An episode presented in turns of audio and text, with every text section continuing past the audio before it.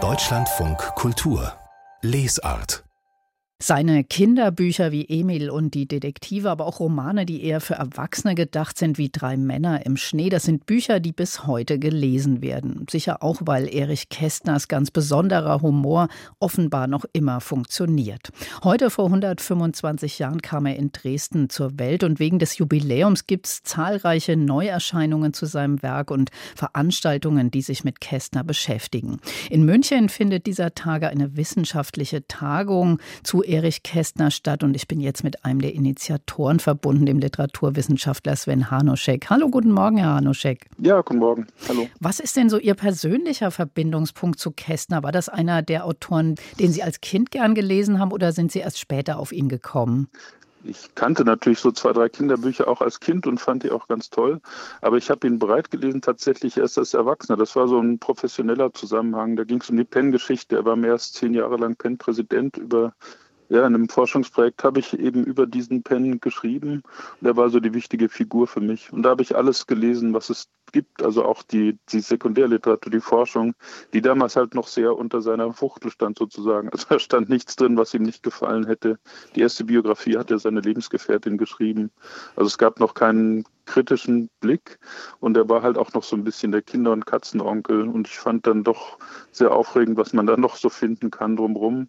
Also auch gerade die Erwachsenenbücher haben einfach auch einen ganz anderen Status. Hm, was mögen Sie denn besonders gern?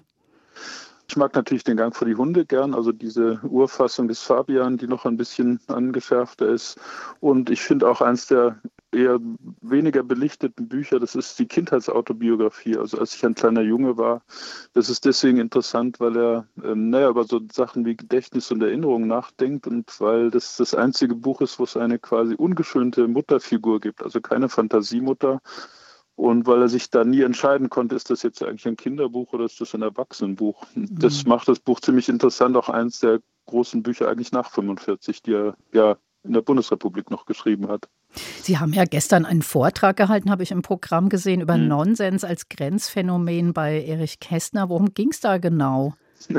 Ja, da ging es um einen frühen äh, langen Text, so eine Art Münchhausiade, wo es auch um schwarzen Humor geht, also wo seltsamerweise so auch Weltuntergänge vorkommen und äh, irgendwelche, ja, eigentlich so ein Monty Python-Humor zum Teil oder so ein Trickfilm-Humor, den man bei Kästner eigentlich nicht vermutet, also auch was Rabenschwarzes, aber er blödelt sich da so durch. Es hat auch was Übermütiges und diese Art von Humor, von Komik, die gibt es bei ihm nach 33 eigentlich überhaupt nicht mehr oder nach 45. Also er ist eine ganze Tonlage, die er eigentlich verloren hat durch die zwölf Jahre in der Diktatur.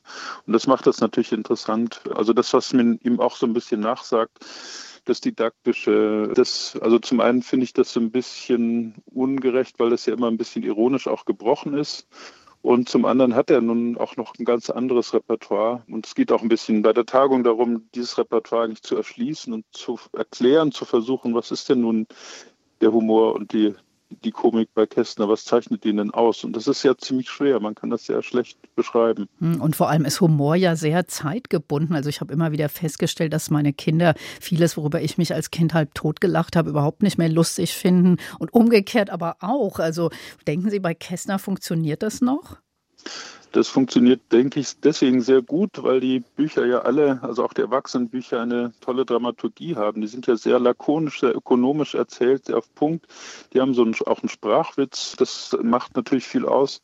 Aber die sind eben auch sehr gut gebaut und diese ganzen Kästner-Adaptionen, die es dann gibt für Filme, die Aktualisierungen, also wenn die gut sind, dann halten die sich natürlich an seiner Dramaturgie bei allen Aktualisierungen.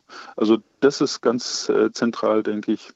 Und dieser Ton, dieses lässige, entspannte, unterkühlte, also es gibt so eine schöne Formulierung von ihm, dass er arbeitet an den Texten, bis sie wirken wie hingespuckt. Und das fand ich immer sehr schön, die Formulierung. Also das heißt, da steckt schon sehr viel Arbeit dahinter. Das ist einfach sehr durchgearbeitet und auch sehr auf ein spezielles Publikum hin. Es ist schon klar, für wen er nun da gerade schreibt.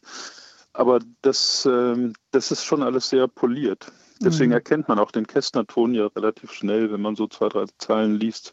Jetzt wird ja im Rahmen Ihrer Veranstaltung auch der Erich-Kästner-Preis verliehen an einen meiner Lieblingsautoren, den Österreicher Wolf Haas. Der hat ja auch einen sehr, sehr eigenen Humor. Ja. Finden Sie, dass ihn was mit Kästner verbindet? Äh, ich finde, dass ziemlich viel mit Kästner verbindet. Haas hat ja nun Krimis geschrieben und das ist ja auch manchmal so ein geächtetes Genre und dass er auch durch seinen Sprachwitz, durch die gesprochene Sprache, die er nun hat oder so tut, als sei das gesprochene Sprache, unglaublich aufgewertet hat. Also das, das verbindet ihn ja zum Beispiel mit Kästner und auch einfach die Brillanz, der Einfallsreichtum der Sprache bei Haas. Das finde ich schon sehr wichtig. Und ja, ein Verbindungs, Verbindungselement sind natürlich Komik und Humor. Also das haben die nun beide auf unterschiedliche Weise, aber also ich finde da schon ziemlich viel, was sie miteinander zu tun haben. Also auf jeden Fall beide lesen, Kästner und Wolf Haas, weil Humor kann man ja wirklich gerade im Moment sehr gut brauchen. Ja. Sven Hanuschek, vielen Dank für dieses Gespräch und ich wünsche Ihnen noch eine ergiebige Tagung. Ja, danke. Und diese Tagung, die findet noch heute und morgen statt in der Internationalen Jugendbibliothek auf Schloss Blutenberg in München.